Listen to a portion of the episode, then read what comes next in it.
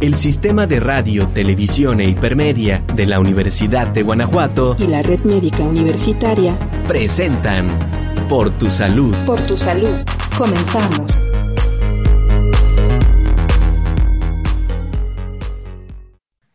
Hola a todos, ¿cómo están? Bienvenidos nuevamente a Por tu Salud. Soy la doctora Beni Contreras, coordinadora de Medicina Preventiva en Red Médica Universitaria. Estamos transmitiendo a través del sistema de radio, televisión e hipermedia de la Universidad de Guanajuato. El día de hoy vamos a hablar de un tema bien padre porque es acerca de una enfermedad que es la diabetes y que es una de las mayores causas eh, de mortalidad a nivel mundial.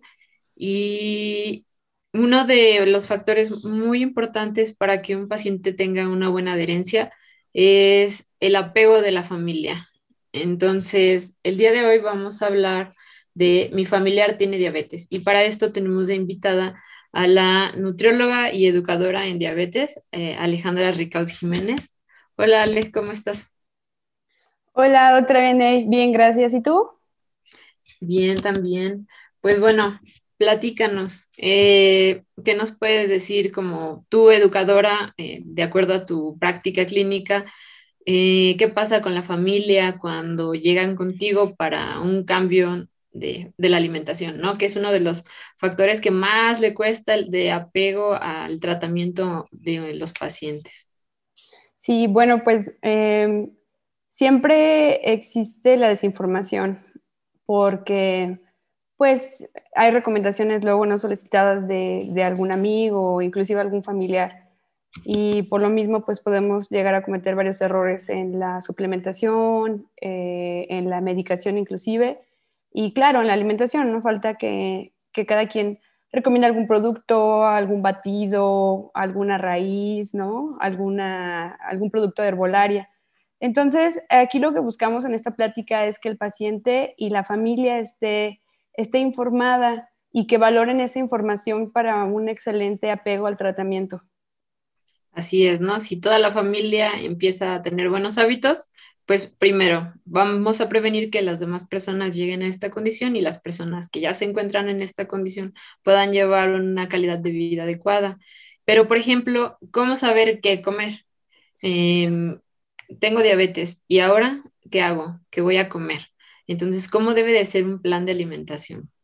Ok, pues bueno, en esta plática lo que vamos a, tratar es eh, cómo debe ser un plan de alimentación tanto en casa y también algunas sugerencias ahorita para comer fuera de casa, ya que eh, pues con esto de la pandemia mucha gente pues sí tuvo algunas restricciones en salir a, comer a lugares fuera, pero ahorita eh, pues bueno, con el avance del semáforo y la vacunación, mucha gente está saliendo nuevamente.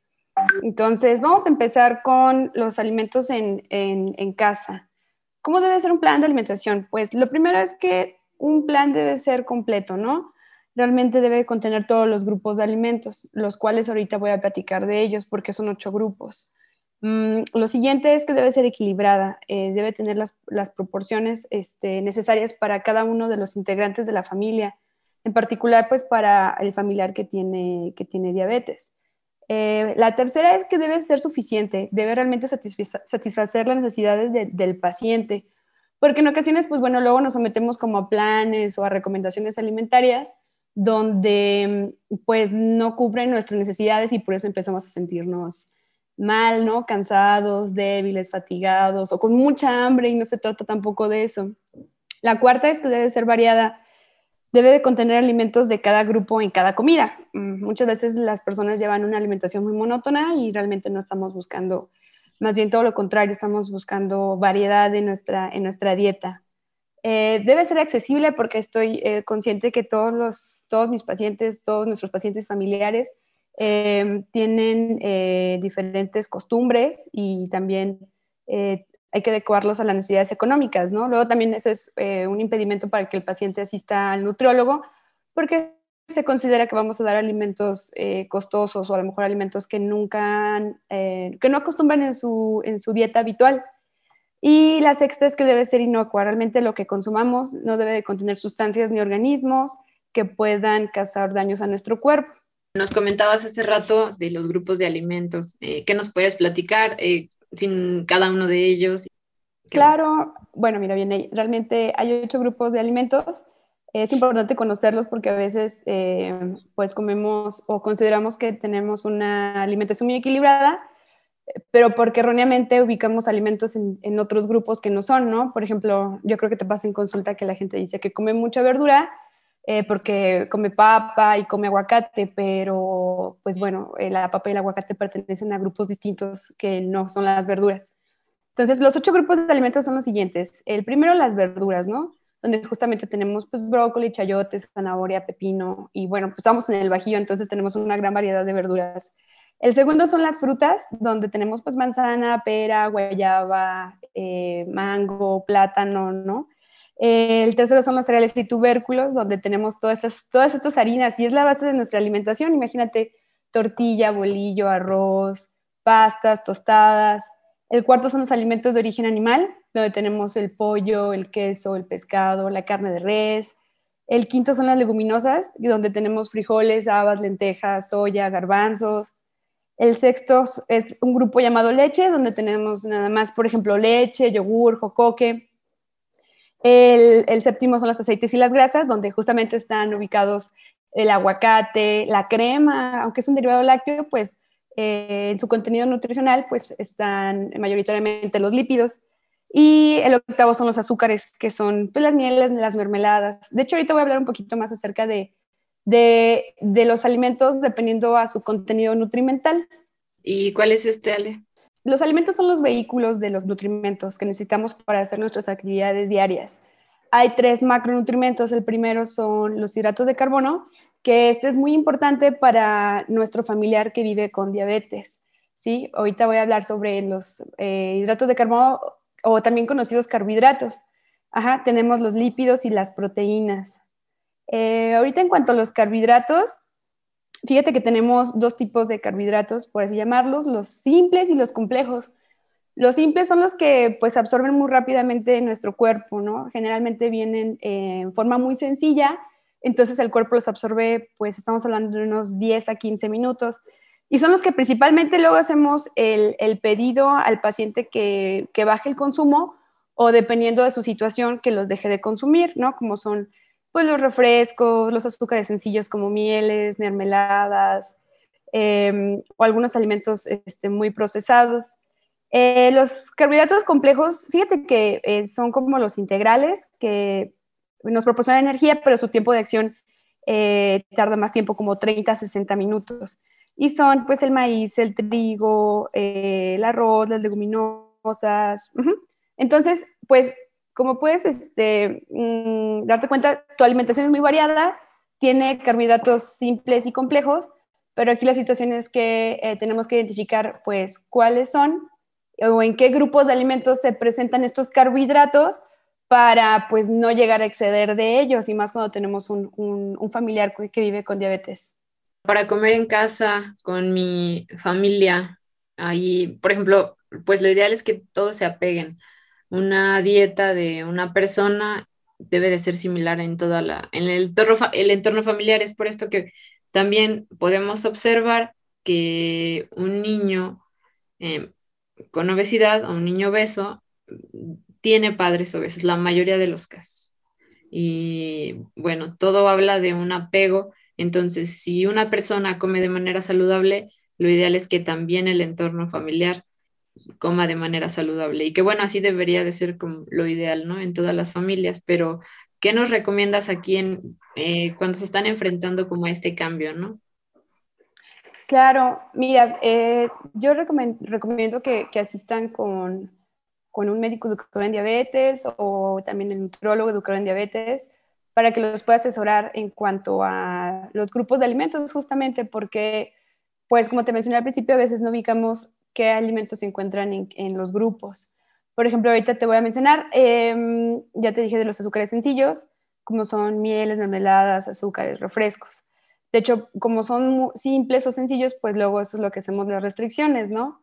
Eh, pero también, por ejemplo, del grupo de cereales y tubérculos, donde tenemos las tortillas, el bolillo, el arroz, las sopas, la papa, el camote, pues hay que comerlos con moderación.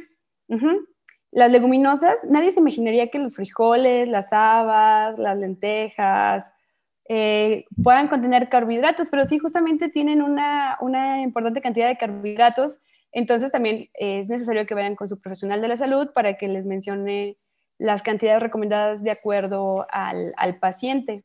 Mm, otro alimento que también tiene carbohidratos y que pues consumimos de manera habitual es, es la leche. La leche, el yogur, tengo muchos pacientes también que comen jocoque, tiene carbohidratos este grupo, entonces también es necesario moderar el consumo. Porque no vaya, no falta que pues un pacientito, no sé, en la mañana un yogur por el camino al trabajo, la facilidad y luego en la jornada laboral un cafecito con leche y luego en la noche se consuma una malteada o un licuado un, o un chocomil, ¿no? Entonces es importante también moderar su consumo.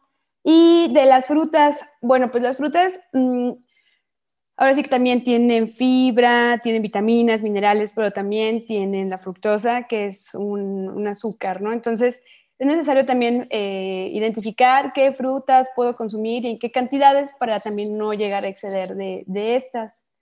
Eh, si me permites, ahorita, por ejemplo, puse unas imágenes sobre cómo qué comidas en el transcurso del día serían pues más recomendables para, para el pacientito con diabetes y también pues para la familia, ¿no? Para que tengan una, un aporte equilibrado de nutrimentos. ¿Y como qué ejemplos? Sí, mira, bueno, eh, mucha gente dice, no, pues mira, desayuné muy, muy ligero, este, desayuné a lo mejor un yogur con fruta, miel, granola, eh, frutos secos como arándanos, ¿no? No falta que ese, ese desayuno es muy socorrido.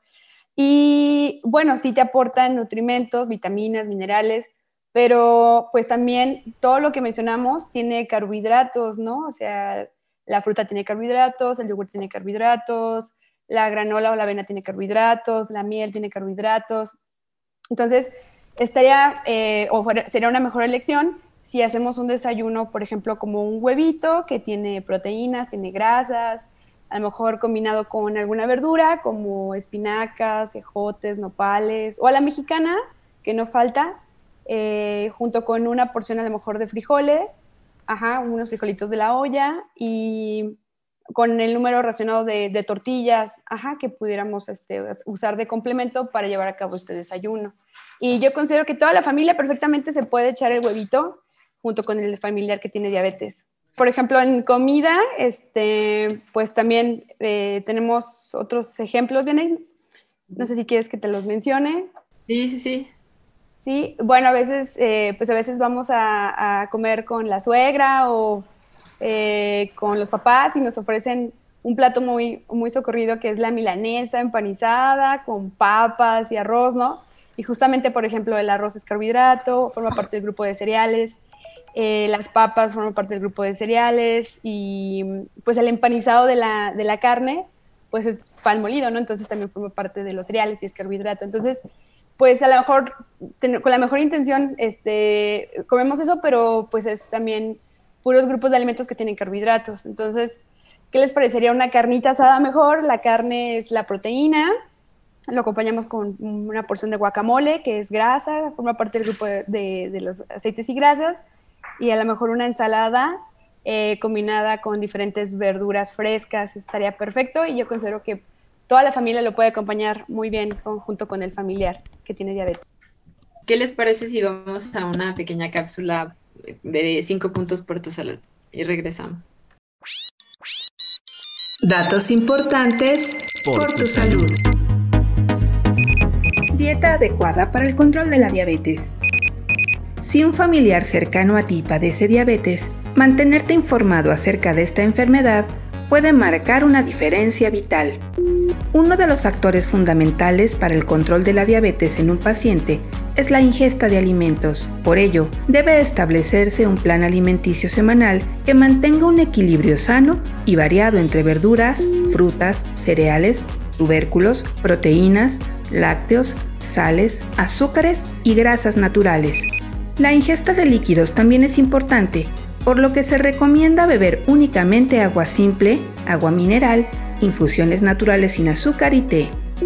Para condimentar los alimentos sin exceder las calorías, se recomienda utilizar vinagre, jugo de limón, mostaza, pimienta, sal de soya y chile natural. Los métodos de cocción saludables son asados, al vapor, a la parrilla y al horno. Si desconoces el tipo de diabetes que padece tu familiar y por ende la dieta que debe llevar, es fundamental acudir al médico para recibir una orientación certificada y de calidad. Datos importantes por, tu, salud. Ya estamos de vuelta por tu salud.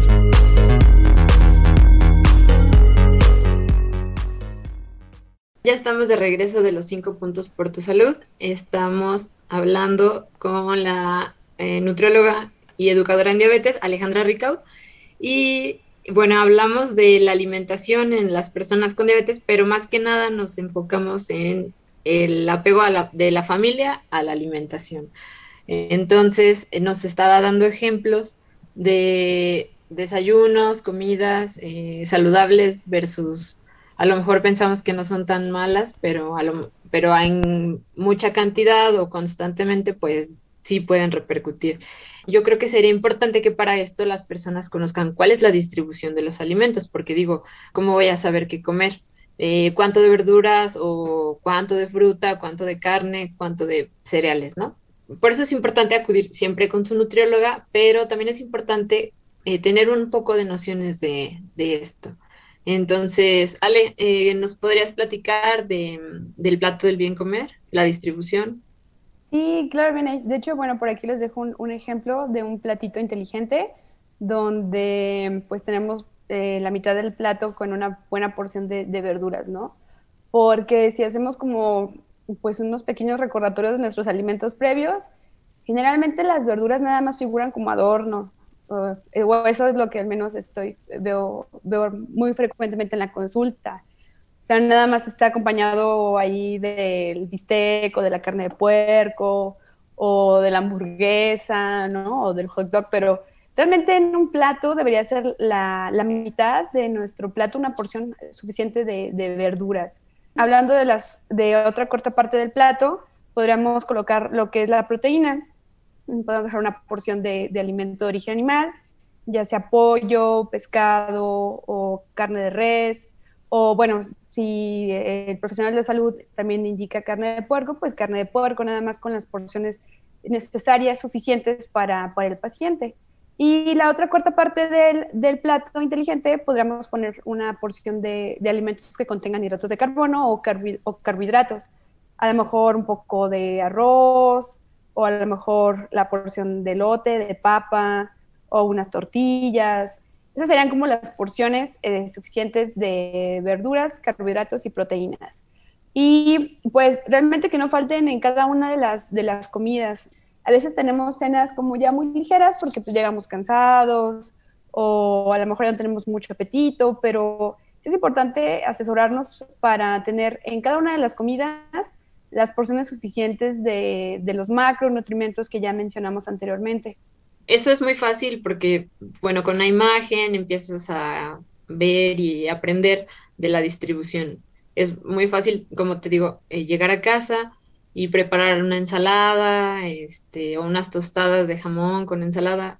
Pero, por ejemplo, ¿qué pasa cuando estoy en la calle?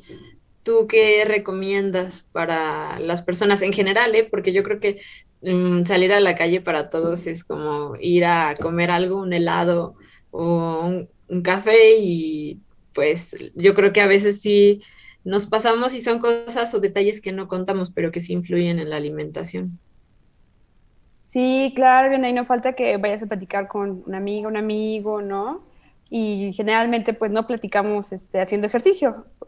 O bueno, tal vez sí, pero aquí la idea es salir a comer fuera, ¿no? De casa. Entonces, eh, les voy a dar este, cinco sugerencias así bien sencillas que todos podemos llevar eh, a cabo. La primera sería como mm, las bebidas. A veces, pues sí cuidamos nuestro plato, nuestro consumo de alimentos sólidos, pero descuidamos las bebidas y eh, es un error muy frecuente cuando alguien pues quiere mejorar sus hábitos alimentarios. Entonces, siempre recomiendo que pidan agua simple, agua natural, o si lo tienen permitido, que consuman agua mineral en porciones, pues bueno, este, indicadas por su profesional de la salud, Eh, también otra opción puede ser un té frío, sin azúcar. Hay unas infusiones muy sabrosas que luego eh, ofertan en los restaurantes o cafecitos aquí este, en, la ciudad. Eh, o a lo mejor también nos falta la limonada o la naranjada. Nada más que hay que tener cuidado, por ejemplo, si ya viene como jarabe, porque muchos ya vienen endulzadas. Entonces, qué mejor que si las pedimos este, sin endulzar y nosotros añadir pues la cantidad que nos sugirieron este, nuestro nutriólogo o a veces también el uso de algunos edulcorantes mientras estén permitidos, en nuestro caso, dependiendo de la situación que, que estemos este, manejando. Por ejemplo, otra, otra recomendación, ahorita hablando o continuando con la plática de comer fuera de tu casa, pues es iniciar siempre con las verduras, que es lo que les menciono, que las dejamos como, como adornos. Eh, a lo mejor podríamos este, pues pedir una ensalada de verduras, la verdad es que hay unas muy, muy sabrosas, eh, o pedir, una, pedir unas verduras asadas o a la plancha, que también luego figuran ahí como, como entradas en los cafecitos o restaurantes, o unas verduras al vapor, yo considero que pudieran ser una, una, excelente, una excelente opción, porque fíjate que realmente cuando mm, consumes un aperitivo de bajo contenido calórico antes de tu comida, eh, realmente va a hacer que tú consumas una, una, menor cantidad total de calorías durante, durante esa comida. Entonces las ensaladas y las verduras son la mejor opción. Ah, ok, ese es muy buen tip. Excelente. Sí, de hecho, este, también sabes que hablando como de las ensaladas y demás, eh, podemos eh, como tercer tip agregar sabor sin exceder, sin exceder calorías, porque a veces uno pide, pues sí la ensalada, pero pues ahí le ponen el aderezo, ¿no? O le ponen este algunos aditamentos de más y luego pues uno está comiendo pues muy saludablemente y a lo mejor ahí sin querer dentro de los ingredientes agregaron una cantidad calórica importante. Entonces, eh, pues te puedo recomendar varios condimentos eh, que no aportan tantas calorías, pero sí mucho sabor. Por ejemplo, los chiles, la mostaza, el vinagre, el jugo de limón, la salsa picante, la salsa de soya, la salsa inglesa, la pimienta. Y en cuanto a aderezos, pues podríamos hacer uso de algunas vinagretas o aderezos translúcidos eh, para no agregar tantas, tantas calorías. ¿Qué te parece, bien Ok, pues sí, es muy buen tip y aparte pues le dan muy buen sabor a la, a la ensalada. ¿Y qué otro tip nos tienes? Las bebidas también es importante. si vamos a vamos a algún café y pedimos café, pero aparte le ponemos la crema batida, este, luego lo acompañamos con una galleta y todo esto, ¿no? O sea, son calorías que uno no cuenta. Sí, la verdad es que lo que te, lo que te mencionaba, ¿no? Que a veces uno cuida mucho sus alimentos sólidos, pero pues los líquidos como que se te van, ¿no? Eh, ahorita hablando de otro tip, mm, tenemos el de volver tu plato principal pues más saludable. Em, podemos pedir, por ejemplo, pues al vapor o asados o al horno, eh, a la parrilla, ¿no? Que también puede darle muy buen sabor, eh, adicionando los condimentos que te acabo de mencionar. Y pues moderar realmente los alimentos como fritos, eh, salteados, rebozados o los platillos como muy cremosos. Entonces, eh, pues eso pudiera ser una, opción viable, a lo mejor un pescadito al vapor, un pollito horneado, ¿no? Una carne asada y elegir las salsas de, verduras para, añadirle sabor a nuestro plato más saludable. Y ya como último puntito, eh, por ejemplo, también podemos hacer de nuestro plato principal eh, un, caldo o una ensalada de ello, o sea, nada más agregarle alguna proteína, ¿no? O sea, yo considero que en muchos restaurantes aquí eh, siempre van a ofertar un consomé de res o eh, un caldito de pollo, entonces agregándole la proteína podemos hacerlo ya equilibrado, ¿no? En tu, en tu caldito de pollo puedes tener arroz, puedes tener tus verduras, puedes tener, algunos le ponen garbanzos, que será la leguminosa, y si tú le agregas el pollo deshebrado, pues ya será tu proteína. O también algunas ensaladas, pues te las pueden poner este eh, filete de pescado, o no sé, atún, o pollo, o arrachera, ¿no? Entonces también puede ser una opción muy viable para cuando salgas a, comer algún restaurante con tu, con tu familia. Y si tú tienes alguna enfermedad, pues deberías de, de tomarla como una opción muy viable. Ok, no, pues eso es muy útil y más hablar como también del, de la empatía, ¿no? Con la familia. Sí, claro, la verdad es que luego uno, eh, pues sabemos que la diabetes es, es una enfermedad que, que, está presente en México, ¿no? Y está, si, si, un familiar tiene diabetes, pues es un factor de riesgo ya para uno, ¿no? O sea, si tu papá tiene diabetes, ya tú tienes el factor de riesgo de, tenerla, de desarrollarla con el tiempo, y más si no tienes cuidado en, pues, en tu alimentación o en el hábito de hacer ejercicio. No, y Entonces es importante... Ajá. Que hay que hacer un chip en general. Si yo quiero eh, que mi familia esté bien y tiene que tener un apego, y aparte que es un apego saludable o es un cambio para bien, ¿no? Sí, claro, yo creo que las cosas buenas se deben de compartir. Y bueno, en ocasiones hasta la familia es la, más renuente, porque sí me ha tocado, ¿no? Así, pues él, él es el que tiene la enfermedad y se deslindan, pero realmente no hay nada como, pues primero valorar la información que se tiene. Yo considero que si vas a ir a tu médico y te hacen un diagnóstico de, de este tipo, pues eh, hacerle todas las preguntas que, que, tengas para que tengas la, la información que es lo, que, lo, lo, más valioso y compartirla con tu familia. ¿Saben qué? Pues el médico me dijo que ustedes también tienen este riesgo, porque no nos cuidamos y realmente es un ganar-ganar. O sea, eh, ahora sí que yo creo que de algo que no debemos de arrepentirnos nunca es de hacer ejercicio y de comer de manera saludable.